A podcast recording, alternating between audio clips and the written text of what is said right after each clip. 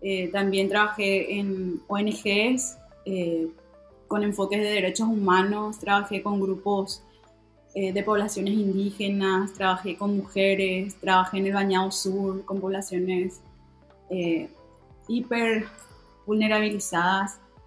y era así, eran espacios, fueron espacios de, de construcción colectiva, de, de mucha lucha, y eso me, me ayudó bastante a entender que esa unidad y esa construcción es una fuerza poderosísima y que es capaz de, de, alcanzar las transformaciones que queremos.